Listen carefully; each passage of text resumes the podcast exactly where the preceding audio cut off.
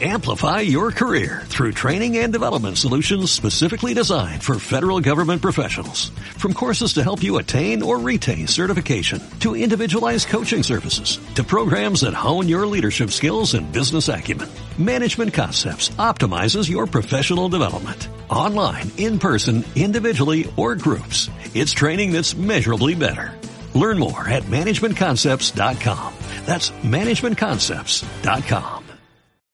Según una encuesta realizada por Deloitte a más de 400 ejecutivos, el 64% de las compañías ha cambiado la forma en que interactúa con sus consumidores en el último año. La verdad es que en un contexto de tanta incertidumbre como el actual, como marca yo diría que tienes dos opciones. O limitarte a hacer aquello que ya sabías de tu público y correr el riesgo de quedarte desfasado, o te pones a trabajar con ellos codo con codo para entender sus necesidades. ¿Cómo hacer esto último? Hoy queremos hablarte de la co-creación y de por qué creemos que es una tendencia a la que vas a tener que seguirle mucho la pista en los próximos meses. ¡Arrancamos! Divergentes, cartógrafos de la digitalización, con Isabel Benítez y Juan Luis Polo. Hola, hola, hola, ¿qué tal? ¿Cómo estás? Esperamos que bien, que mira, bueno, por lo menos ya estamos en la primavera, ya se pueden dar paseitos al sol. Juan Luis, muy buenas. Buenas tardes, Isabel. Eh, la verdad es que a diferencia de cómo fue nuestro comienzo del podcast hace tan solo un año, ¿verdad? Que llegó la primavera y oye, con la pata quebrada en casa sin poder dar ni un paseo, ¿no? Bueno, yo creo que cualquier tiempo pasado no fue mejor. En este caso hemos ido, hemos ido mejorando y como tú bien apuntabas, tenemos la posibilidad de salir, disfrutar por lo menos del aire libre y volver a ver a los nuestros, aunque sea poco a poco, ¿no? Además, no me digas que parece que, precisamente eso, ¿no? la primavera despierta nuestra creatividad y un poco en la línea ¿no? de, del tema que nos ocupa en este Divergentes número 23 que es la co-creación. Y que, oye, nosotros lo marcamos como tendencia porque a pesar de que no es un término que nos acabemos de inventar, lo cierto es que este año, este 2021, parece que viene como con aires renovados, ¿no, Juan Luis? Sí, porque fíjate que, por ejemplo, una empresa como Fior, que es de las que habitualmente renueva su informe de tendencias anual, bueno, lo hacen muchas más empresas, ¿no? Pero que además, eh, en concreto en el 2021, ha recomendado que dejemos de hablar de consumidores y empecemos a hablar de co-creadores. Así que yo diría que esto que está apuntando Fior ahora es el momento de sacar pecho y presumir, ya sabéis, ya me conocéis, no puedo decir otra cosa, el fundador de Good Rebels.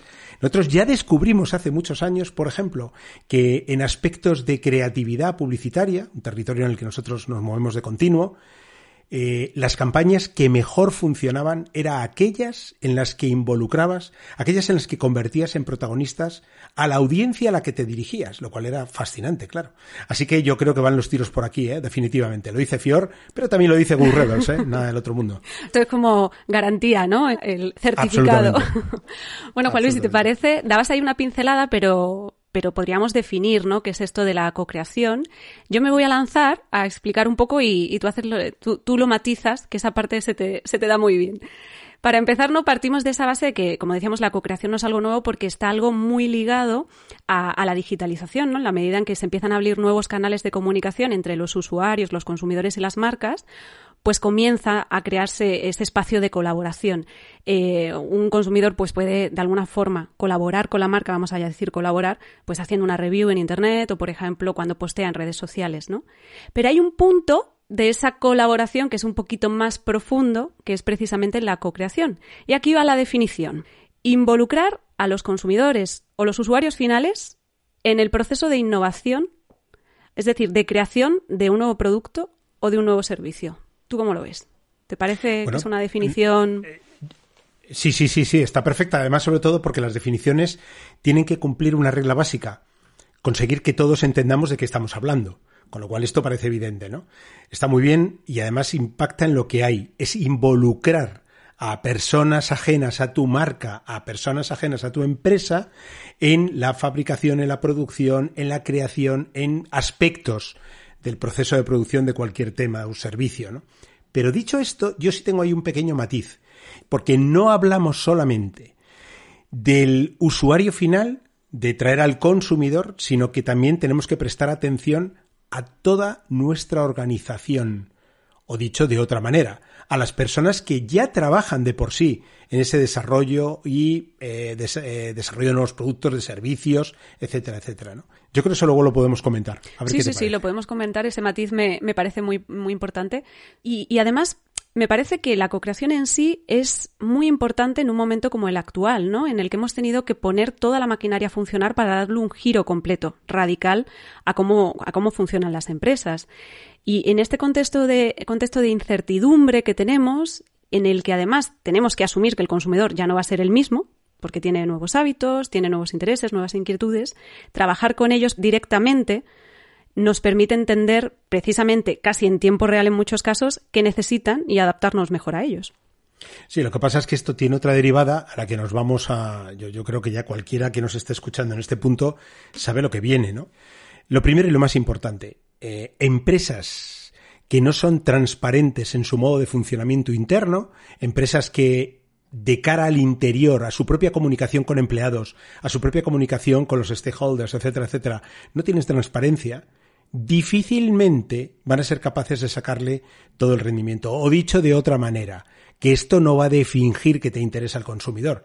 El consumidor está de vuelta de entender qué marcas sí que le entienden y qué marcas no, qué marcas se alinean con sus intereses y qué marcas no, ¿no? El ejemplo que podemos poner, lo vimos hace nada en nuestra entrevista acerca eh, del crowdfarming, eh, el, el, cómo realmente, si no involucras a las personas, si no las haces partícipe y dialogas con ellas de continuo, te quedas solo a la mínima de cambio. No vas a ser capaz de que nadie te siga el paso. Y luego además también que la marca que es otro tema que hay que cambiar mentalmente, no es un decisor, no es un ordeno y mando. Yo hago este producto y si te gusta te lo comes y si no, pues peor para ti. Sin embargo, las marcas tenemos que ser cada vez más facilitadores de buscar una solución conjunta y estar de esa manera en los zapatos del consumidor, ¿no? Y es que el consumidor se quiere involucrar, o sea, yo sí que veo que cada vez quieres involucrarte más como consumidor. Cada vez quieres sentirte, eh, incluso sentirte importante, ¿no? Sentir que tienes algo que aportar. Y es ahí precisamente donde yo creo que se crea esa sinergia maravillosa que te permite construir lo que es la verdadera comunidad, comunidad auténtica y los verdaderos embajadores de, tu compañía, ¿no? Los que van a hablar ahí fuera de ti y encima van a hablar bien si la experiencia es, satisfactoria. Em, en esa parte que hablabas, ¿no? De la imagen que se genera de, la marca, ¿no? Y, tal, es que eh, hay un estudio de 2018 que confirma, por ejemplo, que más del 80% de los consumidores considera que las marcas que colaboran de esta forma con su público son más auténticas, son más confiables. En general, empezamos a asociarlas con eso que tú decías, la transparencia, la apertura, la flexibilidad, la honestidad. O sea que a todos los efectos el poner en marcha una estrategia de co-creación eh, impacta directamente sobre, sobre la empresa a muchísimos niveles, no solo en el producto concreto que se está creando o el proceso que se está intentando mejorar. No, no, y es indiscutible. Y además se ven los resultados en la compañía. No solo porque tienes clientes felices y porque recomiendan más tus productos, si de verdad tienes un proceso de co-creación potente y, capaz, estás reduciendo costes de desarrollo. Corres eh, menos riesgo de equivocarte, lo minimizas al máximo. nunca vas a estar exento de él, ¿no? Pero lo minimizas y no creas de la nada y lanzas, o te has hecho tus mm, fantásticos focus group en los que regalas luego una tarjeta de algún centro comercial y allí vas y como te van a regalar una tarjeta, tú respondes lo que el tipo del focus group quiere escuchar, por cierto. ¿eh? O sea que es que al final todos esos procesos que hasta ahora hemos estado utilizando y que han dado muchas veces pie a productos que no han despegado, pues puede ser capaz, en parte, de minimizar esos riesgos, ¿no? Fíjate que nosotros, en los años que llevamos hablando con la comunidad, hablando con la comunidad, que eso y no otra cosa es un podcast o un blog o una herramienta en la que tú estás dejando que los demás participen y te den opiniones y opinen de ti y ellos también luego compartan lo que tú estás diciendo o el tipo de servicio del que estás hablando, pues en estos años lo que nos hemos llevado a la, a la conclusión es que efectivamente hablar con la comunidad, ya solo hablar, no te digo desarrollar servicios o productos, solo hablar con la comunidad hace que tú tengas un grupo de personas más fieles que puede que no sean los que te compran el producto, pero indiscutiblemente te recomiendan la mayor parte de las veces. Ya solo con eso tendrías el principio de todas las posibles ventajas si lo quieres llevar hasta el fondo de la co-creación, ¿no? Hay, un, hay una forma de explicar lo que, he leído estos días que me ha gustado mucho y la voy a compartir con nuestros oyentes, que es que la co-creación te permite expandir los recursos intelectuales de tu compañía. Me parece una forma maravillosa de contarlo y, y ahí se queda, ¿no? Pero además es que yo creo que llega a influir en cómo te organizas. Eh, el hecho de que entre gente de fuera, ¿no? Eh, de alguna forma yo creo que te obliga a ser más ágil, más rápido, más participativo dentro de tu propia, de tu propia organización, ¿no? Porque ya tienes que responder a otros elementos. Digamos, incluso te mete presión, ¿no? De otra forma a la hora de seguir avanzando en, la creación de ese producto, ese servicio, en la mejora del proceso eh, para el que has creado la iniciativa de co-creación. Ahora, ¿vale esto para para cualquier empresa. Tú, por ejemplo, que, llevas tantos años trabajando ¿no? con compañías de tamaños, de sectores muy diferentes, con culturas distintas, ¿cualquier empresa puede aplicar la co-creación? Pues mira, eh, mi respuesta es sí. Eh, yo no puedo tener otro tipo de respuesta, pero empezar por el principio, porque un tipo como, como yo, orientado siempre a los resultados y, y estas cosas, pues le gusta pensar que sí, ¿no? Pero dicho lo cual, eh, nosotros sí lo hemos visto aplicado. Bueno, primero hay ejemplos rodando por Google, la red, Internet, búsquedas de cualquier tipo que hagas, como para que te cueste discriminar entre todos ellos, ¿no? Y segundo, eh, que sí que es verdad que nosotros hemos tenido experiencia en sectores en este aspecto de cooperación que los comentamos ahora a continuación si quieres, ¿no? Pero fíjate que hay ejemplos muy sonoros, muy conocidos. Los de Lay's, eh, las patatas fritas, Oreo, los eh, tal, Starbucks, que dicen que quieren dejar que sus consumidores decidan cuál va a ser el próximo sabor, ¿no? Que se va a lanzar al mercado. Bueno, pues la verdad es que esto ya tiene un punto, más que de, no sé si de co-creación, tiene un punto de escucha activa. Oye, os escuchamos y estamos pendientes. Es más, si hemos sacado un sabor que vemos que no funciona, pues vamos a hacer todo lo posible por cambiarlo, mejorarlo o os pedimos ayuda para que nos, nos ayudéis en este aspecto, ¿no? Pero yo, si quieres, te pongo ejemplos mucho más concretos y cercanos, ¿vale? de primera vamos, mano. Vamos, vamos con algún ejemplo que tengas tú así a mano y en el que de alguna forma con el que tengas un contacto más, más directo. Mira, trabajamos, por ejemplo, para X Granini, la empresa eh, es una compañía global que trabaja en toda la parte de zumos premium, alimentación y demás, ¿no? Entonces, trabajamos para Brankults, que es una marca sueca. Espero haberlo pronunciado bien, porque el sueco no es mi segundo idioma. Eh, advierto a la audiencia que amablemente no se entiende. Em, pero bueno, lo pondremos bien escrito en las notas del capítulo. Por supuesto. Además, los enlaces para que conozcáis el caso y todas estas historias, ¿no? Bueno, pues Brown que es una, como digo, una marca sueca de zumos, entre sus prioridades, como no podía ser de otra forma, sobre todo en los países nórdicos, eh, siempre ha habido un lugar prioritario para todo lo que tiene que ver con la sostenibilidad que además, por otra parte, es, como hablábamos el otro día acerca del crowdfunding, uno de los elementos claves en estos momentos. El caso es que, inspirados por el movimiento Fridays for Future y las huelgas climáticas que hemos conocido en todo el mundo, ¿no? ahora todo esto se ha parado en parte por el hecho de que estamos mucho más pendientes de cuándo nos ponen las vacunas y esas cosas, pero recordaréis de dónde vienen todos estos movimientos de los viernes, la gente más joven, eh, parándolo todo y, diciéndole a los gobernantes queremos que nos escuchéis, queremos que veáis cómo hay que hacer las cosas. Entonces decidieron, a través de un grupo de jóvenes suecos, involucrarse en la creación del cambio que querían ver reflejado en las empresas y marcas. O, o dicho de otra manera, le dijeron, vale, muy bien, queréis que haya cambios, ¿por qué no venís? Y nos ayudáis a interiorizar cuáles son esos cambios. ¿no? Así que eh, les proporcionamos información sobre la cadena de suministro de Brandholz y creamos un foro de diálogo para poder cuestionar, desafiar directamente a la marca. Esto es lo que hicimos para Brandholz como cliente nuestro a través de que es Granini, ¿no? Y gracias a la aportación que estos jóvenes, que por otra parte quisieron participar, podían haber dicho, pues mira, no, nosotros nos lo pasamos mejor haciendo botellones proclimático y estas cosas, no, no, se mojaron, participaron, se estudiaron cómo eran las cadenas de suministro, etcétera, etcétera, pues gracias a la aportación de estos jóvenes, por ejemplo, se consiguió identificar áreas que necesitaban más atención y propusimos distintas ideas a la compañía para poder hacerla más sostenible. Y además, recordemos una cosa fundamental, este tipo de innovación incremental es relativamente sencilla de conseguir. Lo difícil es cambiar de hoy para mañana, darle la vuelta como un calcetín que se suele decir a una empresa de principio a final. Eso no va a pasar. Y sin embargo, esto sí. Claro, de, ahora que mencionabas el, ejemplo de, esta empresa, recordaba a Vicky Foods, que, pasó también por aquí, por Divergentes, y lleva años también creando eh, distintas pues, iniciativas de co-creación pues, para mejorar sus productos, para mejorar, por ejemplo, el packaging, reducir los plásticos y este tipo de, cuestiones. ¿no? Y hay también ejemplos, por ejemplo, en, eh, valga la redundancia, en el sector de la automoción, con empresas como BMW o Volvo.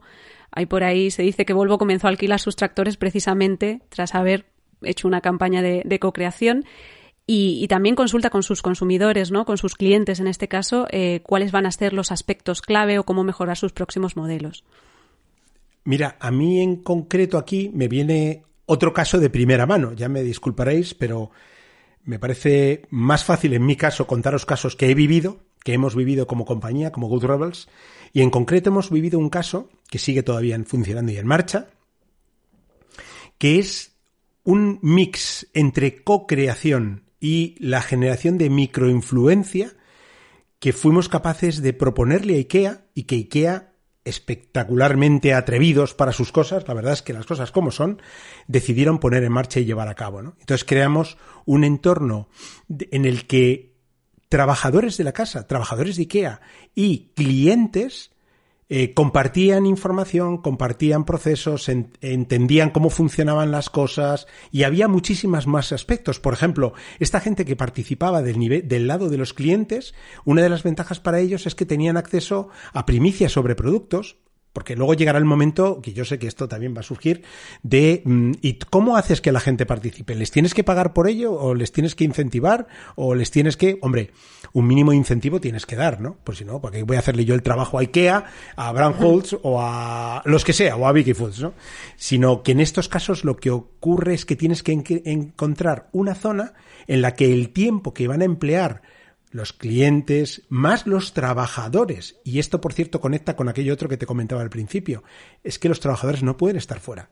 Los trabajadores son la voz de la compañía y tienen que estar hablando con los clientes que son los que sustentan a la compañía. ¿no? Entonces, la mezcla de ambos ha hecho posible que haya una comunidad de en la que se comparte, en la que se desarrollan y se vigilan o se, se, observan o se pide ayuda para determinados productos, para mejoras, etcétera, etcétera, etcétera, y al mismo tiempo las personas que participan en esa comunidad delante de sus conocidos y de su red de contactos, ganan posición como microinfluyentes, porque están codo con codo hablando con IKEA, hablando con las personas de IKEA, etcétera, etcétera, ¿no? Así que yo diría que este es un, un ejemplo bien concreto de algo que se puede montar no voy a decir de hoy para mañana, pero con un mínimo de metodología que nosotros tenemos desarrollado, se puede montar y puede funcionar sin mayores complicaciones y con gran satisfacción para ambas partes, por cierto. Me recuerda mucho al caso de DHL, que ha llegado a poner en marcha eh, los DHL Innovation Centers, que son centros de innovación, en los que también se puede, se produce esa conexión entre los empleados de DHL, de la empresa de logística, estoy hablando en todo momento, y eh, los, los consumidores, los clientes de la compañía, para pues proponer ideas, mejorar procesos, pero todo esto se inició antes de crear esos centros precisamente con pequeñas sesiones de co-creación eh, que que se han hecho durante toda la última década, ¿no? En, esto en Alemania y en Singapur hasta que luego se empezaron a crear estos centros. Pero las sesiones de co-creación fueron como la semilla, ¿no? El, el germen.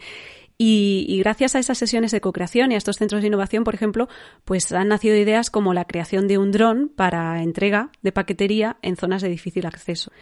Eh, en este caso, ya que hablabas antes de, los beneficios, ¿no? De la reducción de costes y este tipo de cosas, por ejemplo, DHL dice que ha aumentado la satisfacción de sus clientes en un 80%, la puesta en marcha de este tipo de iniciativas, y que además, gracias a, a, la participación directa de sus clientes, han conseguido hacer cambios sustanciales en su proceso de delivery, con lo que han llegado a mejorar sus, eh, sus tiempos de entrega. O sea, ha sido un cambio en, en algo que es crucial para una empresa de logística. ¿Sabes qué ocurre? Que cuando la mayor parte o una gran parte de las personas con responsabilidad en las empresas escuchan casos como estos, eh, lo primero que piensan es, esto le pasa a DHL porque DHL, o esto le pasa a IKEA porque IKEA, o esto lo hace Oreo porque Oreo. Eh, entonces, claro, El caso es que las oportunidades son muy diferentes. Fíjate que estamos hablando de empresas de producción eh, de mobiliario, o sea, que es una empresa industrial. Estamos hablando de DHL, que es sector logístico, además con unas presiones y unos retos por delante brutales, lo que tiene ahora mismo. Estamos hablando, por ejemplo, de Bramcold, que es consumo, que son zumos y tal. O sea, que las oportunidades son infinitas. Pero, amigo mío, entre las empresas siempre llega aquello y dice, no, es que esto, esto es para DHL, esto es para IKEA, esto es para no sé quién, ¿no?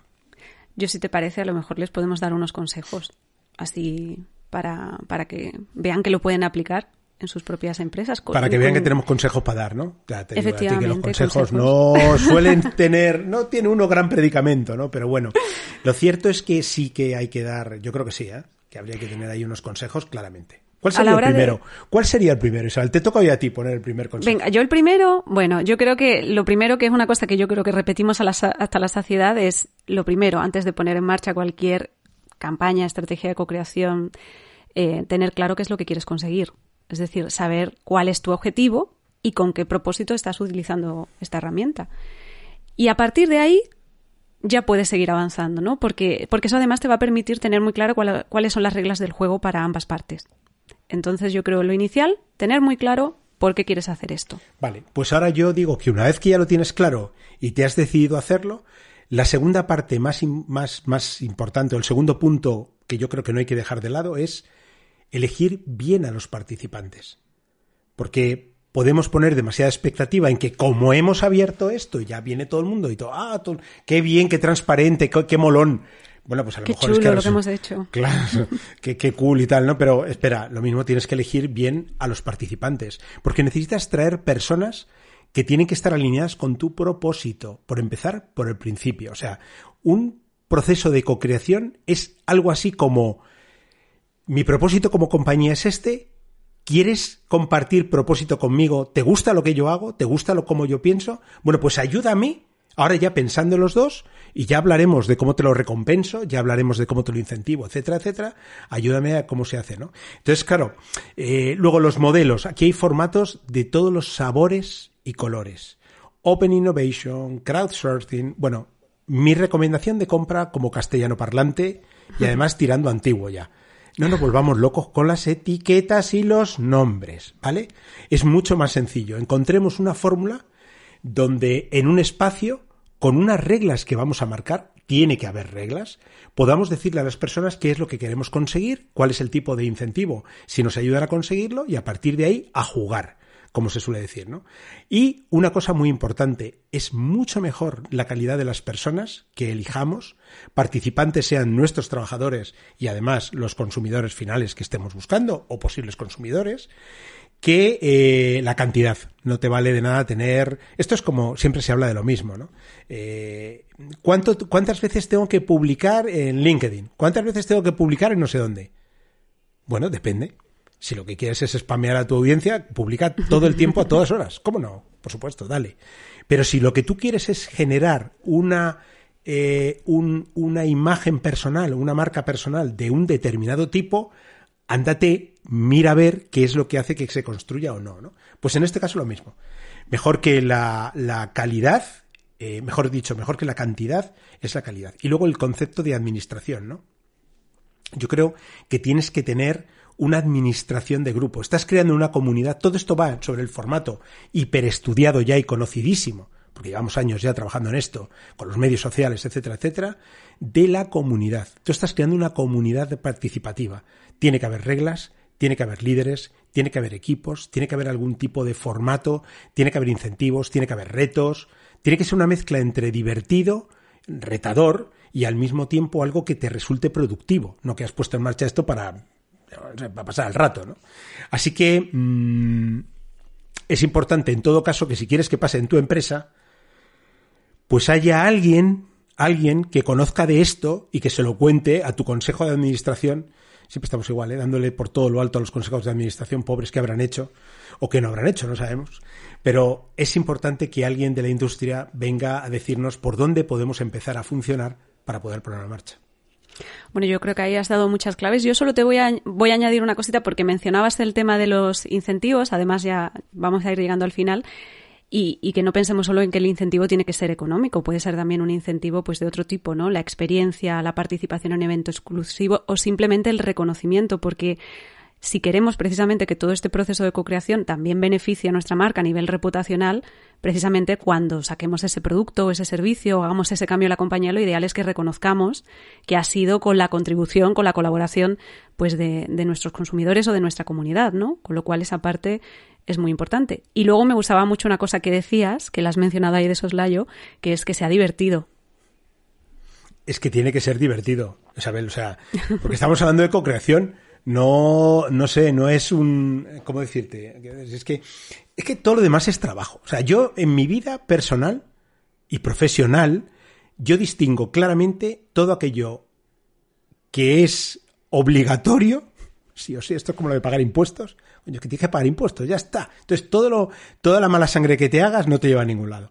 Y todo aquello que no tienes por qué convertir más que en algo divertido. Y lo segundo es que son las cosas divertidas, es el humor, realmente, lo que en la mayor parte de las veces nos está haciendo sobrellevar una vida que, por cierto, recordamos a toda nuestra audiencia lo compleja y difícil que se, ha, que se ha puesto en este último año, ¿no?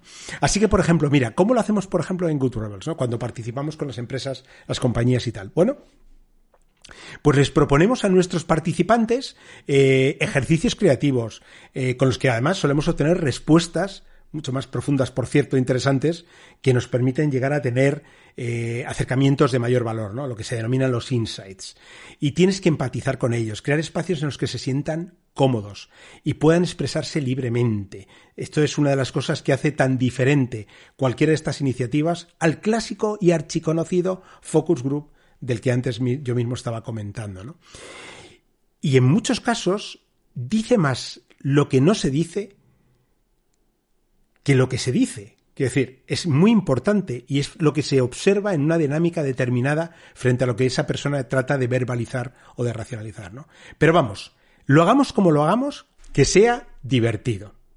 A mí, en realidad, me gusta mucho más cuando sé que en un sitio voy a hacer algo que no hago habitualmente, que me produce satisfacción personal porque conozco a otros, porque mi opinión va a ser tenida en cuenta, etcétera, etcétera, etcétera, que un sitio donde estoy lleno de normas y de temas que me constriñen, ¿no? Y bueno, yo creo que además, pues precisamente van con ventaja las marcas que van construyendo la relación con su comunidad poco a poco, ¿no? De hecho, la mayoría de las empresas que utilizan la co-creación acaban repitiendo y la mayoría de los usuarios que se involucran a este nivel con una marca también lo hacen. O sea que mucho más que cuando se limitan a postear en redes sociales o publican una review. Así que yo creo que merece la pena pensar en la co-creación no solo además como algo que pasa una vez en la vida, sino como algo que se incorpora a la propia organización. Es más, de hecho, esa confianza y fidelidad y estos datos que nos arroja cada vez que ves en una encuesta cómo les está funcionando a estas compañías, la ventaja que tienen es que nos hace tener un punto fuerte al que aferrarnos en momentos muy inciertos. Como los de ahora, tal vez. Pues por ahí van los tiros. Sí, sí, por ahí, por ahí.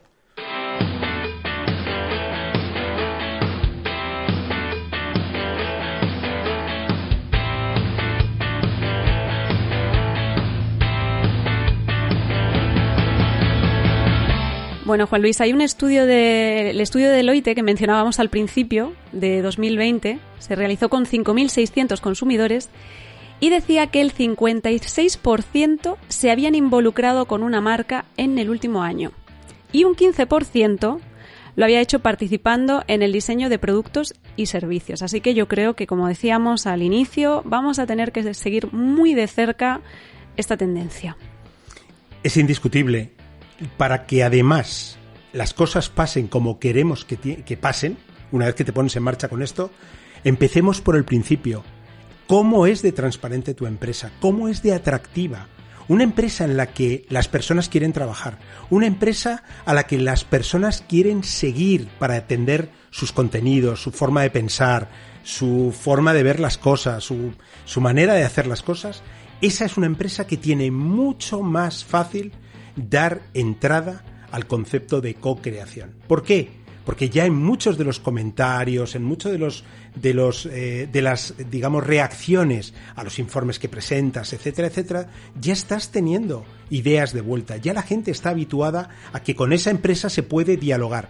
Bueno, pues el siguiente punto es abre las puertas, crea una comunidad, crea una comunidad de práctica controlada al principio, con unas pequeñas normas, con un mínimo de funcionamiento, donde das acceso a esas personas que son, por ejemplo, las personas que más seguimiento hacen de tu compañía, los mejores fans. Dales entrada, premiales, tenles dentro, deja que te digan cosas, deja que te den opiniones acerca de un servicio que lanzas, de un producto que quieres poner en marcha. Posiblemente el resultado te sorprenda a pesar de todo lo que nosotros te estamos diciendo aquí. Sí, y al final es como la pescadilla que se muerde la cola, va a beneficiarte, va a hacer que la innovación y la colaboración crezcan dentro de tu empresa y te va a permitir prepararte mejor para afrontar los, los retos del futuro. Nosotros lo vamos a ir dejando aquí, que Juan Luis y yo ya sabéis que podíamos tirarnos horas y horas y horas charlando. Muchísimas gracias por acompañarnos en este nuevo episodio de Divergentes y volveremos pues como en dos semanitas.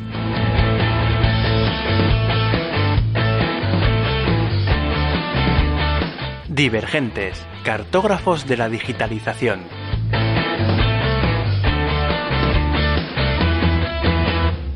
Disponible en ebooks, Spotify, Apple Podcast y también en medium.com barra divergentes. Amplify your career through training and development solutions specifically designed for federal government professionals. From courses to help you attain or retain certification, to individualized coaching services, to programs that hone your leadership skills and business acumen, Management Concepts optimizes your professional development. Online, in person, individually, or groups, it's training that's measurably better. Learn more at managementconcepts.com. That's managementconcepts.com.